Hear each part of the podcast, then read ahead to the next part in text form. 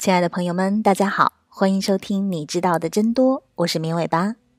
我们的节目是每周一到周五的晚上七点准时更新。现在大家除了可以在各大音频平台收听节目之外，还可以在微信公众号里面直接收听哦。我们节目的背景音乐还有很多有意思的推送，也都在公众号里，欢迎大家来跟绵尾巴互动和交流。怎么加入我们呢？直接在微信里面搜索“棉尾巴”三个字的全拼就能找到了，等你来哦。天气越来越冷，你不得不穿上越来越多的衣服，把自己从头到脚武装起来。可是行走在北方街头的冷风中，你还是觉得自己少穿了点什么。衣服、鞋帽都穿戴整齐，你拍拍脑门，恍然大悟：哦，是秋裤。一到冬天，仿佛只有秋裤才能让人在寒风中找到温暖和安全感。秋裤在中国不同的地区有不同的名字：衬裤、线裤、棉毛裤、卫生裤。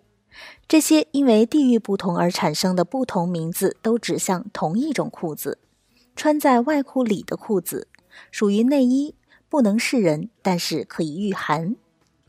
不过，秋裤有一个最大的特点，就是。土，有人甚至为了不穿秋裤出门丢人，还发明了苏联用秋裤让中国人亡国灭种的阴谋论。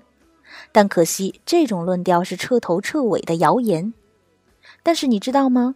秋裤虽然土，但却是地地道道的舶来品。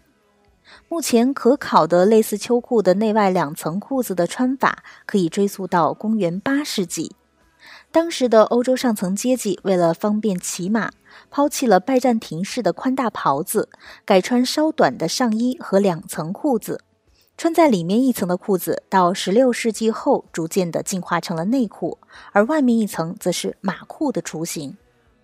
马裤在中世纪的欧洲是贵族的特有装扮，曾一度引领时尚潮流。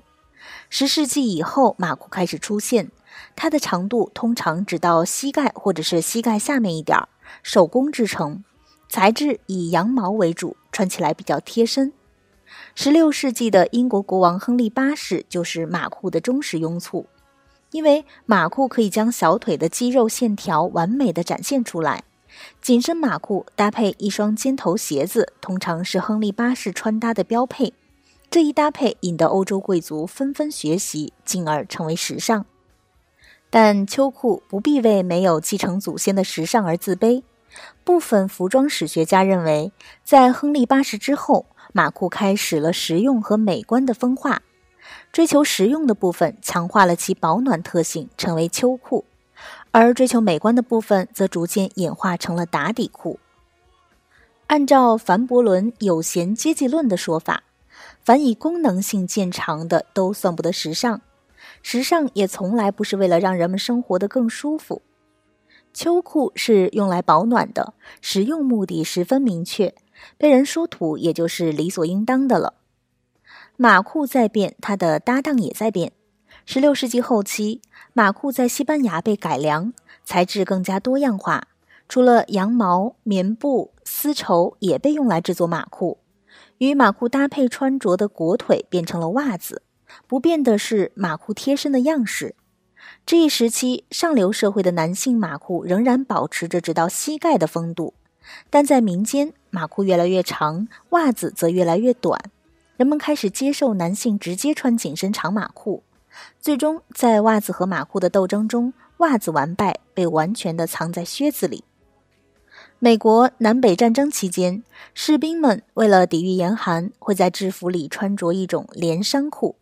这种与女人的联合内衣看起来相近的内衣，诞生在第一次工业革命之后。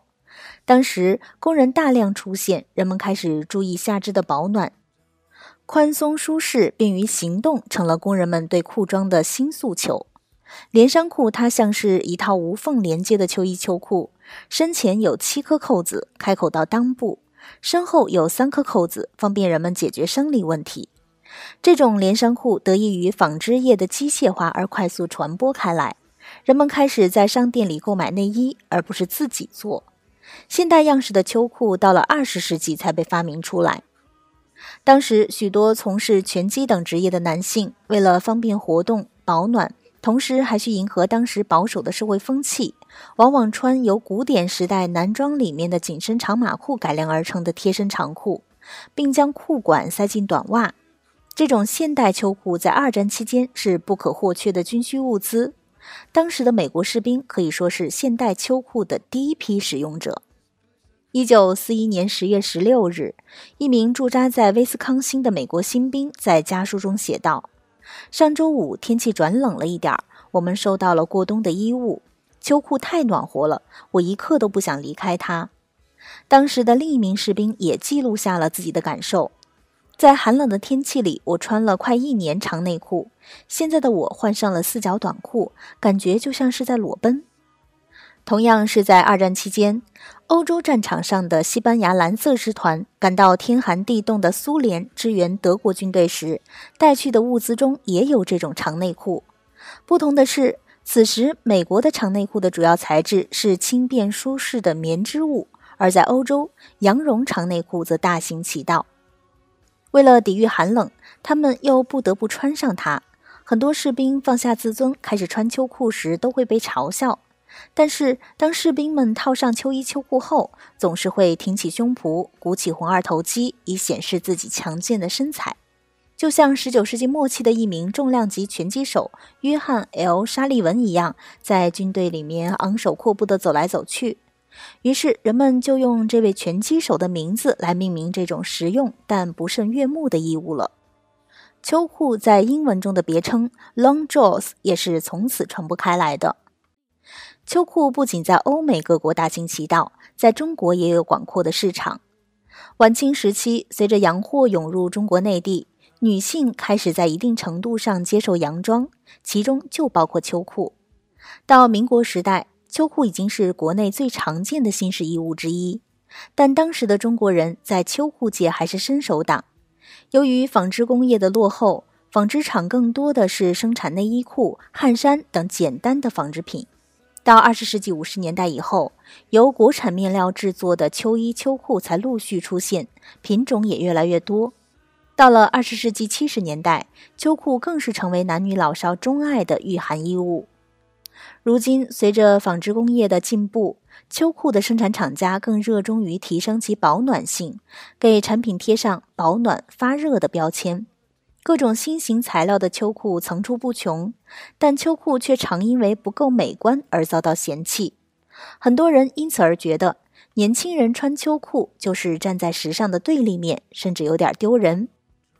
但秋裤阴谋论的出现，帮助追求时尚的年轻人们找到借口，从时尚的对立面站到了他们妈妈的对立面，不穿秋裤。假如一个国家穿了六十年秋裤，就再也没可能脱下它了。在这个语境下，中国人穿上秋裤可以使体内的抗寒基因退化，不能再往寒冷的北方扩张。此时，中国人民的老朋友秋裤摇身一变，成了苏联为巩固在远东地区的永久占领权而发明并刻意在中国传播的邪恶工具。放眼全世界，只有中国人和朝鲜人还在穿它。但穿秋裤实在亡不了中国人。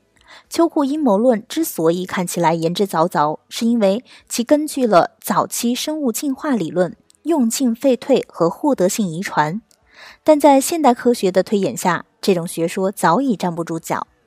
越用越发达，越不用越退化的想法，最早可以追溯到亚里士多德时期。十九世纪初，拉马克的学术研究将这种想法和获得性遗传结合起来，用来解释物种发生变化的原因。其后的达尔文也并没有予以否认这种想法，于是成为一种常识，广泛的流传开来。但就人的身体而言，越用越发达，只对某些特例说得通。比如，人类的肌肉和骨骼的确可以因为合理锻炼而变得强大，但不正确的使用也可以导致受伤。接触某些病原体可以起到免疫的效果，但是除非是专门设计的疫苗，否则可能是会感染疾病。而一些毒药长期接触并不会产生耐药性，反而是慢性中毒。也能够说明，人体的器官并不是都有越用越发达的属性。然而，即便是那些可以改变性状的器官，后天习得的变化也难以遗传给下一代。人类的代际遗传是通过基因的传递实现的，它是位于 DNA 上的一个特殊片段，可以决定人体表现出来的性状。根据遗传学中心法则，基因上的核苷酸序列可以被细胞翻译以合成蛋白质。基因的变化可以改变其编码的蛋白质，并可能改变此蛋白质的结构和功能，但这个影响过程却不可逆。也就是说，生物 DNA 的不同可以表现在外在，但生物不可以把它所经历的信息写入 DNA。人类后天通过用进废退获得的性状，并不能改变基因，也就不能遗传给下一代。所谓穿上秋裤就能使抗寒基因退化。根本就是无稽之谈。既然无需担心被灭国，秋裤在中国着实需要被证明。站在时尚对立面的秋裤更是中国人的刚需。由于地形的原因，冬季来自西伯利亚的冷空气得以在中国北方长驱直入，这里大部分地区的冬季温度要明显低于同纬度的其他地区。